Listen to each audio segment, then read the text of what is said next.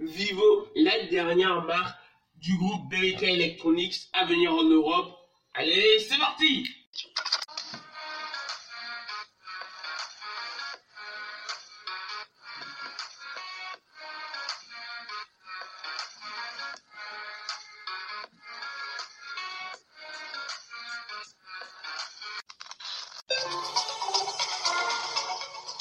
Aujourd'hui, nous allons parler de Vivo, est donc un peu spécial, hein, franchement, parce que c'est une marque très, très, très développée, mais la qui depuis là n'est pas en Europe. On ne sait pas pourquoi. On ne sait pas si un Européen a tué, la mère du PDG Vivo ou si je déconne tout simplement. Mais ce qui se passe, c'est qu'ils font leur entrée en Europe sur beaucoup de smartphones dont on parlera un peu plus tard, un peu plus profondément. Mais avant de parler de Vivo et de sa venue en Europe, on va parler bah, de ce que Vivo a déjà fait en Asie ou en Chine par rapport au Vivo X50 Pro et X50 Pro Plus. Premièrement, euh, les X50 et X50 Pro Plus, on va en parler. Premièrement, ce qui les caractérise, c'est que ces deux smartphones ont une même taille d'écran, c'est-à-dire 6,56 pouces ils ont une technologie AMOLED et des écrans incurvés, la même définition, mais c'est le taux de rafraîchissement qui varie. Sur le X50 Pro, on est sur un taux de 90 Hz et sur le X50 Pro Plus, on monte à du 120 Hz. Le processeur aussi varie car on passe d'un Snapdragon 765G à un Snapdragon 865G. Ces deux processeurs seront compatibles 5G, mais je préférais quand même le 865 qui est un léger avantage sur euh, la question de la puissance. N'oublions pas aussi que les configurations sont 8 Go de RAM, 128 Go ou 256 Go au choix pour le X50 Pro et 8 Go de RAM, 256 Go euh, pour le X50 Pro Plus. Ça, ce sont des smartphones qui ne seront pas disponibles à la vente officielle en Europe, mais vous pourrez les trouver en Chine, quand même. Ça peut quand même être euh, une bonne solution après tout. Et ces deux smartphones seront compatibles 5G, Wi-Fi 6, Bluetooth 5. La 5G en Chine est déjà très très très développée, alors que dans le reste du monde, c'est pas ce que j'appellerais développé ou même pas du tout. Donc, vous pourrez quand même euh, utiliser la 5G si vous l'avez vous dans votre pays. On a aussi le NFC et, ces smartphones se chargent en USB-C, mais pas de prise jack.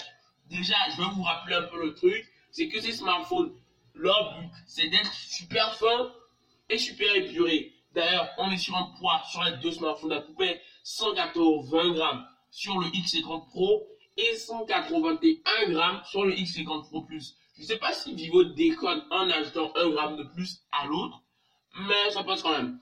On a aussi 8 mm d'épaisseur sur les deux smartphones, la même batterie de 4315 mAh, mais ce qui change sur les X50 Pro et X50 Pro Plus, c'est la charge. Parce que d'un coup, on passe d'une charge 33 watts sur le Pro et de 44 watts sur le Pro Plus. Je ne sais pas pourquoi ils ont ajouté 11 watts.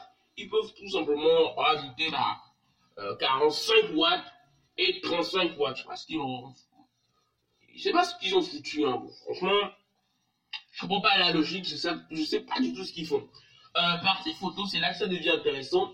Parce que euh, Vivo a inventé, bon pas inventé, mais Vivo a a créé un stabilisateur gimbal. Ça ne veut pas dire que c'est eux qui ont créé pour la toute première fois un stabilisateur gimbal en, dans la vie, mais ça veut dire que c'est eux qui ont premièrement intégré dans un smartphone. Et ça, c'est incroyable. Je vais vous en parler un peu plus dans ma vidéo du X51, donc n'oubliez pas de vous abonner. On a aussi pour le X50 Pro, un capteur principal de 48 mégapixels avec ses stabilisations à cadran, un téléobjectif de 13 mégapixels, un ultra grand de 8 mégapixels et un capteur téléobjectif de 13 mégapixels aussi, sans oublier un capteur selfie de 32 mégapixels. Sur le X50 Pro Plus, on est sur un capteur principal de, de 50 mégapixels, un ultra grand de 8 mégapixels, un téléobjectif de, de 13 mégapixels et un téléobjectif encore de 13 mégapixels et un selfie de 32 mégapixels. Qu'est-ce que j'ai à dire sur la globalité de ces smartphones? C'est que ces smartphones essayent d'apporter des choses innovantes. Mais le problème, c'est que déjà que le marché du smartphone atteint une certaine maturité, il est difficile de trouver quelque chose encore amélioré. C'est comme dire qu'il faut encore trouver une puce plus puissante que la A14 Bionic. Donc il faut vraiment aller loin. C'est ça le problème en 2020. Déjà on est arrivé sur un marché où il n'y a pas besoin d'aller encore plus loin. En tout cas pour les utilisateurs lambda. Et c'est ça le vrai problème.